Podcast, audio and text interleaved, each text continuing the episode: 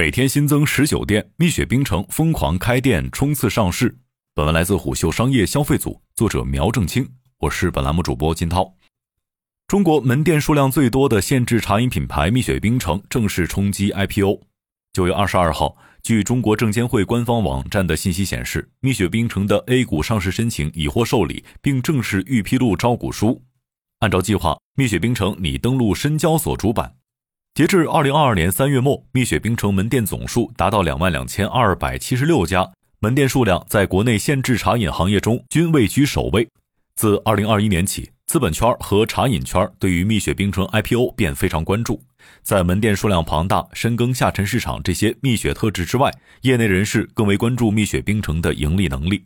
在茶饮普遍处于亏损或薄利运营的状况下，蜜雪冰城自二零一九年至今持续盈利。而这是靠疯狂开店来保持的。根据招股书显示，蜜雪冰城最重要的收入来源是食材和包装材料。在加盟商正式运营之后，加盟商需要向蜜雪冰城购买食材和包装材料。蜜雪冰城的核心产品价格区间主要徘徊在六元到九元。在低价策略下，这些商品主打高复购、高消费频次。对于加盟商而言，这意味着需要频繁向蜜雪冰城进货。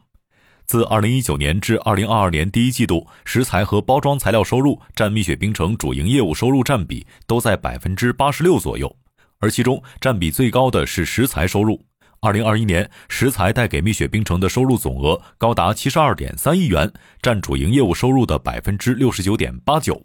因此，这就是为什么蜜雪冰城开店开得这么快，因为更多的门店会带来更多的食材和包装材料收入。在过去二十余年，蜜雪冰城自建了工厂和物流，更多的订单让生产的边际成本降低，大量订单也让蜜雪冰城对上游供货商的议价能力变强。最终，蜜雪冰城通过低成本，在行业普遍遭遇原材料价格高涨的周期内，维系了六到八元的定价。而开店带给蜜雪冰城的不仅仅是更多订单，还有基于终端点位的宣传和营销网络。招股书显示，二零二一年蜜雪冰城的广告宣传费为三千四百五十二万元。相比于国内其他头部公司，蜜雪冰城的广告投放少得多。就比如说奈雪的二零二一年广告宣传费就高达一亿元以上。有广告营销人士向虎嗅透露，蜜雪冰城的推广宣传主要针对加盟商群体，在蜜雪冰城覆盖的城市中，核心点位区域内门店密度较高，这提高了点位渗透效率。潜在的加盟商人群可以通过这些线下终端感受到门店运营效果，并基于此做出加盟决策。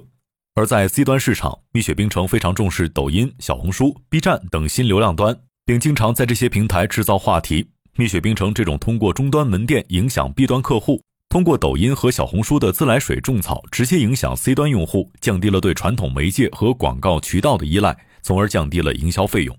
值得注意的是，二零一九年以来，蜜雪冰城开始增加门店产品品类，并加速布局咖啡等领域。在布局多品类过程中，蜜雪冰城继续奉行低价策略，在相同的价格区间带，让消费者有更多的可选产品。作为结果，蜜雪冰城的平均单店销售额逐渐提高，从二零一九年的四十一点三三万元每家，上升为了二零二一年的五十八点七二万元每家。新消费分析师刘畅向虎嗅表示，蜜雪冰城的核心模式是低定价、高复购，并通过更多的种类拉高顾客整体客单价。基于加盟模式，租金等成本项由加盟商承担。蜜雪冰城通过持续供货维持现金流。蜜雪冰城的模式建立在时间成本上，正因为拥有庞大的供应链体系、自建物流和仓储系统，蜜雪冰城才能在低定价模式下保持利润空间。而自建供应链还确保蜜雪冰城的产品迭代速度。大量相同价格带的产品被推到终端，一旦终端销量表现不佳，可以快速反应，进行产品种类的删改。它的本体更像是一个庞大的饮料工厂，虽然是加盟模式，但它的制造生产端很重。从业绩上看，正在冲击 IPO 的蜜雪冰城正处于增长期。二零一零年至二零二一年，其年营业收入分别为四十六点八亿元、一百零三点五亿元，同比增速分别为百分之八十二点三八和百分之一百二十一点一八。但它并非毫无隐患。疫情以来，原料和人工价格上涨对蜜雪冰城造成了影响，其成本压力也正在变大。在扩张两万余个门店之后，在部分城市，蜜雪冰城正在遇到密度过高的挑战。随着瑞幸等品牌开始下沉，以及更低价品牌的出现，在蜜雪冰城的腹地，更为激烈的竞争正在出现。比如说，蜜雪冰城的毛利率在下降，二零一九年蜜雪冰城主营业务的毛利率为百分之三十五点九五，而到了二零二零年第一季度已经下降到了百分之三十点八九，近年来呈现出了非常明显的持续下降趋势。值得注意的是，作为最大收入来源的食材一项，毛利率从二零一九年的百分之三十七点一三下降至二零二一年的百分之三十二点五九，在短短两年时间内下降幅度超过百分之四。影响蜜雪冰城毛利率的关键因素是物流成本。如果把运输成本扣除，那么二零二一年蜜雪冰城食材毛利率约为百分之三十四点八五，相比于二零一九年下降幅度为百分之二点二八。在运输之外，行业内原料整体的价格上涨也正在让蜜雪冰城承压。蜜雪冰城的招股书显示，二零二一年其葡萄浆、全脂奶粉市场价格均上涨，柠檬的平均采购价格高于二零二零年度。在毛利率持续下降的情况下，蜜雪冰城未来的盈利能力是否可以维持目前的水准，是人们关注的焦点。此外，蜜雪冰城的挑战不仅限于毛利率，加盟商是蜜雪冰城整个商业模型的基础。但2021年下半年至今，瑞幸等品牌开始在下沉市场开放加盟，